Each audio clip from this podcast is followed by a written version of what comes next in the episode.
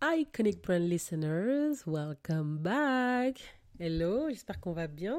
Comment ça se passe aujourd'hui? Est-ce que vous passez une bonne semaine? J'espère que oui. Moi, oui, parce que good news, bad news, j'ai repris la salle de sport et ça me fait tellement du bien. Je suis trop de bonne humeur, je trouve. Genre même là, je suis grave content d'enregistrer. Je suis trop trop de bonne humeur.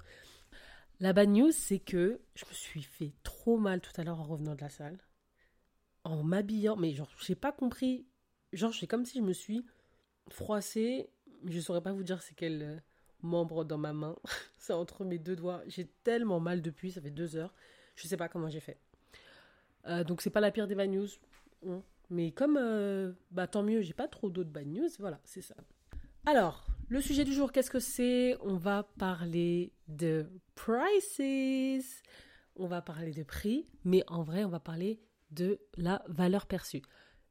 Je ne sais pas pourquoi, j'ai pas encore fait de post sur ça alors que j'ai écrit depuis longtemps dans mon cahier à idées. Mon cahier à idées, c'est mon application de notes sur mon téléphone. Mais j'ai écrit depuis tellement longtemps que je devais faire un post sur valeur réelle versus valeur perçue. Et bah, je ne l'ai pas fait. Je sais pas. Mais en tout cas, aujourd'hui, on va vous faire, euh, enfin, on va vous faire, on va parler de ça. Je vais essayer d'être très concentré dans mes notes parce que j'ai fait des notes pour une fois.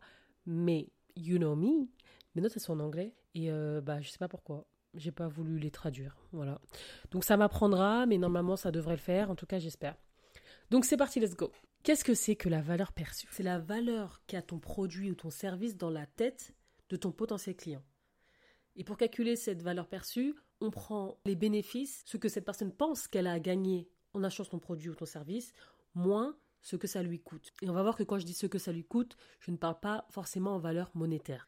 Donc en tout cas, si ce qu'ils y gagnent leur semble meilleur ou plus grand que ce qu'ils vont payer, alors la perception de valeur de ton produit, elle est élevée. Et on va prendre un exemple très concret dont je parle très souvent, c'est Apple. Et là, je vais prendre par exemple un MacBook. Si je veux acheter un MacBook, qu'est-ce que j'y gagne en achetant? J'ai un produit high-tech, j'ai un produit de grande qualité, avec derrière un service client gratuit, top notch, des ateliers gratuits si je ne sais pas comment utiliser mon, produit. J'ai un matériel qui me sert et qui sera très utile pour mon travail. Sûrement un ordi que je vais garder longtemps et en plus un appareil qui fonctionne très bien dans l'écosystème avec ce que j'ai déjà. Ça me coûte trois tiers de mon salaire, ça me coûte de me serrer la ceinture ce mois-ci et le mois suivant et avec ça j'ai la valeur perçue que j'ai sur le, MacBook en question. Ça c'est clé parce que si la personne en face trouve que le coût lui revient beaucoup plus cher que les intérêts ou les bénéfices qu'elle y gagne, alors elle aura une basse valeur sur ton produit, peu importe son prix. Je dis peu importe son prix parce que ce que ça lui coûte, c'est pas forcément en valeur monétaire. Ça peut être en termes de temps, ça peut être en termes d'effort. Quelqu'un préférera par exemple faire de la chirurgie et payer 25 000 euros plutôt que payer un coaching à 1000 euros l'année parce que les efforts que vont lui demander le sport, le temps d'attente de voir les résultats, sont un coût plus lourd à payer pour elle que de souffrir 2-3 semaines le temps de la convalescence et de payer, de sortir 25 000 euros de son compte bancaire. Donc cette personne-là sera plus apte, elle aura plus envie de payer 25 000 euros que 1000 euros parce que la valeur perçue dans la chirurgie, elle est beaucoup plus élevée pour elle que la valeur perçue dans un coaching pour changer sa nutrition et pour euh, avoir une activité sportive. Donc comment aujourd'hui augmenter la valeur perçue de ton produit? On va voir six points qui peuvent t'aider à augmenter la valeur perçue. Je tiens à dire que je n'ai pas classé ces points par ordre quelconque. Donc il n'y a pas de hiérarchie, tous sont aussi bien les uns que les autres. Il y en a que moi j'utilise plus que d'autres, mais chacun est très important et peut être utile pour du coup augmenter la valeur perçue de, ton produit, peu importe l'ordre. Voilà. Donc on va commencer par les avis et les retours clients. Ça paraît logique, mais je trouve qu'on partage des avis clients sans donner de contexte. Or, c'est le contexte justement qui va augmenter la valeur perçue de ton produit chez ton audience. Oui, c'est quand même bien. Hein, c'est bien, tu as un avis, il est positif, enfin voilà, partage-le. Mais donner un contexte, par exemple que ce soit sur la personne ou sur la manière, quand est-ce qu'elle a acheté le produit, etc., euh, qu'est-ce qu'elle cherchait, qu'est-ce qu'elle y a gagné, c'est beaucoup plus impactant. Think about it. Plus la cliente qui est satisfaite, elle ressemble à ta cliente idéale, plus cette dernière elle a des chances d'acheter chez toi. Donc c'est pour ça que donner le contexte sur qui est cette personne ou ce qu'elle recherchait, ça peut aider ta cliente idéale à prendre une décision. Exemple, tu vends une abaya. Et ta cliente, c'est une fille qui veut commencer à porter des abayas.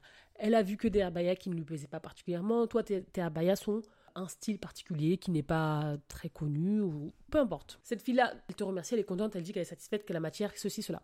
Si elle dedans, elle ne dit pas sa situation, mais elle t'en avait parlé avant, à toi de mettre en contexte et le mettre en avant. Cette personne-là cherchait ça, n'avait jamais porté ta baya, cherchait un truc qui changeait un peu de ce qu'on voit partout.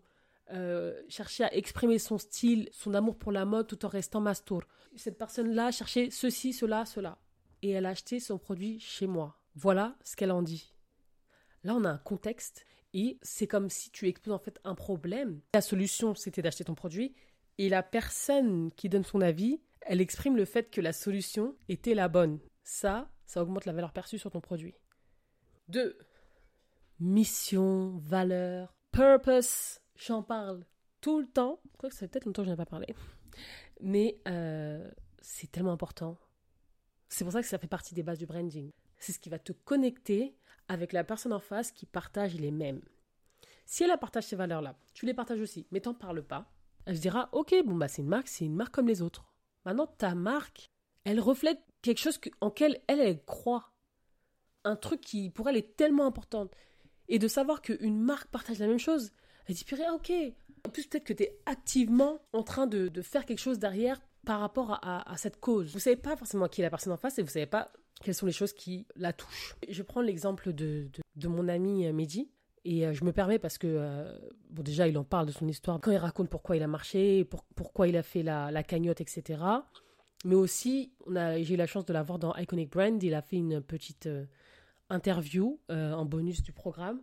Et dedans, il dit, il sait que un des trucs qui fait que ça a plus marché cette, fois, parce que Mehdi, là, il a fait cette marche jusqu'à l'Algérie et le retour, mais il avait fait sept autres marches avant, qui a eu un peu d'attention, mais pas autant que, celle-là. Enfin, vraiment rien à voir. Le truc qui a fait que ça a changé, c'est son histoire. C'est le, le but, c'est la mission. Pourquoi le fait que voilà son père est décédé et que ça l'a poussé et que c'est en hommage à son père qui fait cette marche, c'est en hommage à son père qu'il a fait ce puits, ceci, cela, cela. Il y a des gens en face qui ont peut-être la même situation ou qui ont une situation similaire ou qui auraient aimé pouvoir faire quelque chose et qui se sentent touchés, pas seulement par oh c'est touchant pour lui le pauvre, c'est ils partagent la même chose. Je crois qu'il n'y a pas plus fédérateur que partager quelque chose, de positif ou de négatif. Il y a deux choses qui sont très fédérateurs chez les êtres humains, c'est de partager les mêmes valeurs, partager euh, l'amour ou l'appréciation pour une cause ou quelque chose, et de détester quelqu'un ou quelque chose ensemble. S'il y a deux choses qui sont très fédératrices, c'est ça. Donc parler de sa mission, de ses valeurs et de son but, c'est immense et ça va augmenter la perception sur ta marque en général et donc ça va découler sur chacun de tes produits. Si ta marque, elle est perçue hautement, presque tous tes produits sont perçus hautement parce que ça fait partie de ta marque. Et je pense, moi avec conviction, alors peut-être que je me trompe, mais je ne pense pas, mais je pense avec conviction que, que certains produits chez Apple sont perçus automatiquement très haut parce que leur marque a une valeur perçue qui est déjà très élevée. C'est-à-dire que ils ont convaincu avec le, les ordis, ils ont convaincu avec les iPods, ils ont convaincu avec les iPhones. Quand ils sortent les AirPods, moi je suis pas convaincu par les AirPods, mais je comprends. Moi je suis pas convaincu qu'on a besoin d'écouteurs à 300 euros sans fil, mais je comprends pourquoi ça marche. Apple est une marque qui a une valeur perçue énorme par son audience et par ses acheteurs. Tout ce qui sort, ça marche.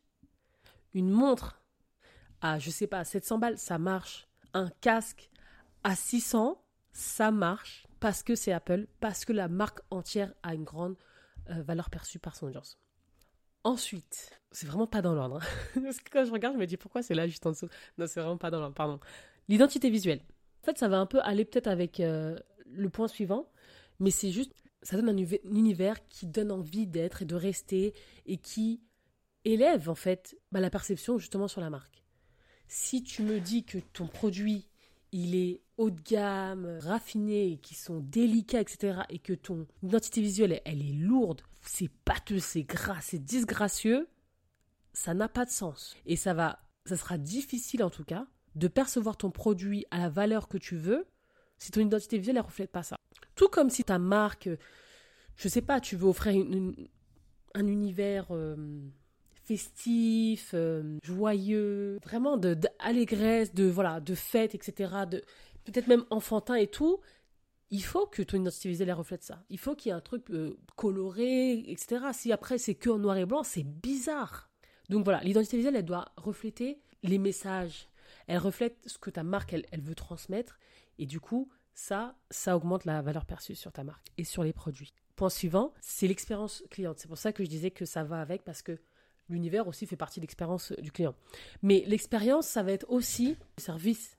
Par exemple, le service client avant d'acheter, après avoir acheté? Est-ce que quand il a des difficultés, il est soutenu, on l'accompagne, etc. Est-ce que c'est simple, est-ce que c'est facile? Est-ce que même pour acheter ton produit, c'est facile d'acheter?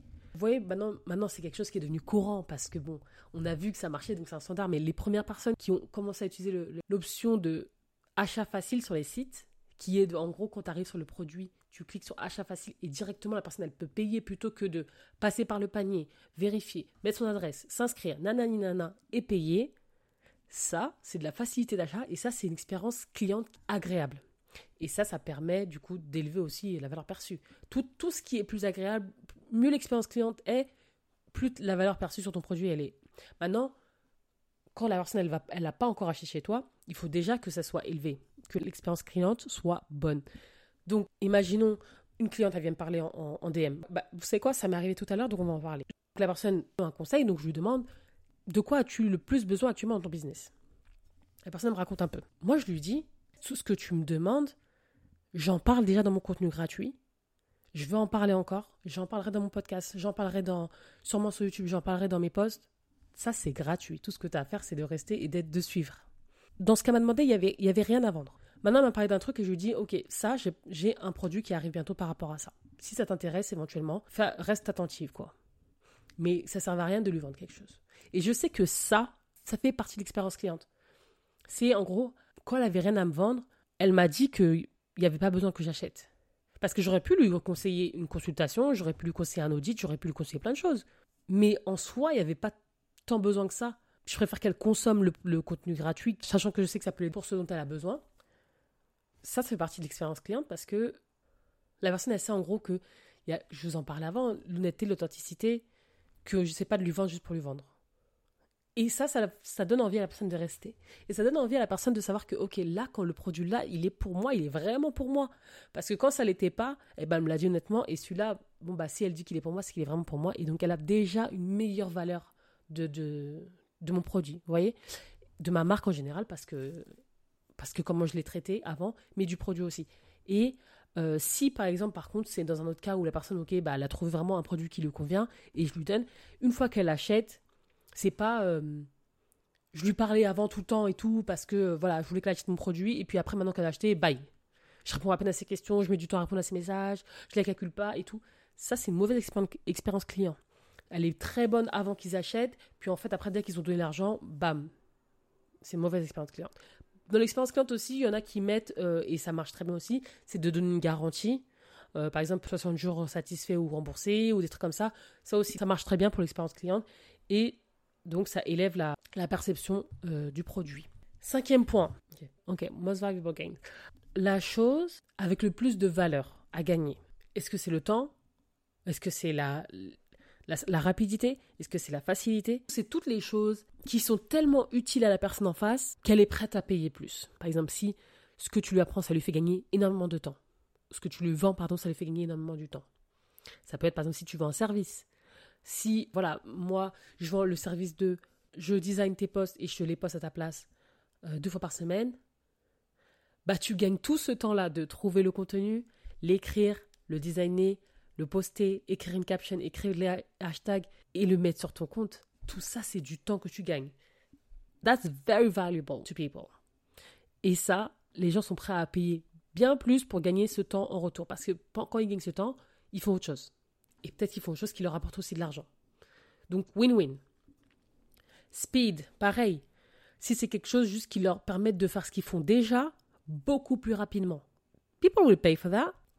Pareil, dans une situation, rendre quelque chose plus facile pour quelqu'un, c'est quand même lui qui le fait, mais le savoir, euh, l'apprentissage, etc., partager ça, rend quelque chose plus facile pour quelqu'un, ça augmente la valeur perçue du coup du produit parce que ce qu'il a gagné est quelque chose de tellement valuable pour lui qu'il sera prêt à te payer même si ton prix est très élevé. Le dernier point, c'est les émotions. Et les émotions, ça peut être la douleur, le bonheur, le désir, l'inspiration, la motivation, and so many more. Exemple, si tu partages ton histoire de comment tu as failli être expulsé de ton appartement et que maintenant tu vis dans ta maison de rêve parce que tu as fait ci, ça, cela. Pour certaines personnes, ce sera du voilà, c'est limite euh, show off, euh, tu te la pètes, tu veux montrer, etc. Et puis ils s'en foutent tout simplement. Mais pour quelqu'un qui est actuellement dans ton ancienne situation, déjà tu touches un point de douleur. Et en plus de ça, tu touches un point de désir en lui montrant où il pourrait être, ou bien en tout cas comment juste comment sortir de cette situation. Pas forcément être dans la dream house, parce que peut-être il n'a pas la même que toi, mais en tout cas au moins sortir de, cette situation. Donc tu touches douleur et désir. Maintenant, avec la dream house, si lui aussi ça ressemble à, à, sa maison de, de rêve, eh ben, tu touches l'inspiration. Et peut-être en expliquant comment faire, ou en tout cas en disant qu'avec ton produit, tu permets de motivation et surtout tu lui donnes envie d'acheter. Et ça, ça augmente la valeur perçue de ton produit parce que cette personne-là, du coup, tu auras créé un lien avec elle juste à travers l'histoire parce que cette personne-là, elle sera beaucoup plus sûre que quiconque d'autre que ton produit lui servira. Il lui sera utile parce que tu sais ce qu'elle est en train de vivre étant donné que toi, tu l'as vécu et que tu pourras l'emmener vers là où elle veut aller puisque toi tu y es actuellement. That's trust. C'est ce dont on parlait la semaine dernière et en partageant ton histoire, c'est une manière de créer ce lien de confiance avec la personne. Euh, en tout cas, ce genre de poche, je pense que vous en avez vu plein. Il y a une trend en ce moment qui était, enfin, elle est en train de se finir, mais bon, je la vois encore. Euh, sur la chanson de Adele, I can love you in the dark. Vous voyez, les gens ils marquent euh, j'ai 31 ans, ceci, cela, cela, cela. Ça inspire énormément de gens. Ils racontent euh, euh, leurs difficultés, euh, ce qu'ils ont traversé, là où ils en sont aujourd'hui. Certains ont des, histoires super touchantes. Ils sont arrivés à un point super inspirant. D'autres sont à un endroit qui n'est pas forcément. ils ils sont pas encore à la réussite, sont pas, etc. Mais c'est relatable. On s'identifie à eux parce que peut-être que nous aussi on est dans la même situation, etc. Donc, c'est pour ça que les émotions, c'est aussi vraiment quelque chose qui va permettre d'augmenter la valeur perçue sur ton produit en fait et plus généralement sur ta marque. Donc je fais un récap rapide. On a parlé des avis et retours clients, de ta mission, ta vision, tes valeurs et ton but, de ton identité visuelle, de l'expérience cliente, du gain le plus précieux et en dernier des émotions. Avec ces six choses-là, tu as quelque chose sur lequel tu peux dès maintenant commencer à travailler afin de pouvoir augmenter la valeur perçue sur ta marque et sur tes produits. Et ainsi, tu vas pouvoir plus facilement vendre quelque chose qui paraît aujourd'hui trop cher auprès de ton audience. C'est tout pour aujourd'hui. C'était un grand épisode, non? Bon, j'ai pas encore coupé, mais je trouve que c'était un long épisode. J'ai bien aimé. J'espère que toi aussi. On se retrouve la semaine prochaine pour parler de I don't know yet. Mais continuez à m'envoyer vos retours, vos revues. Euh, DM, ça me fait tellement plaisir, mais aussi euh, pensez euh, à mettre peut-être les petites étoiles et laisser une revue sur le podcast. Ça permet au podcast de, se développer, d'être découvert par plus de personnes. Même si je suis grave timide, ça va être. Euh, c'est une bonne chose que le podcast soit découvert par plus de personnes. Donc voilà, je vais peut-être ouvrir une boîte à questions sur mon Insta pour chaque semaine répondre peut-être à une question parce que ça me dit bien ou bien peut-être ce sera carrément un épisode sur une question. Si vous me suivez sur ça, dites-moi ce que vous en pensez. Anyways, see you soon. Passe une bonne semaine. Bye.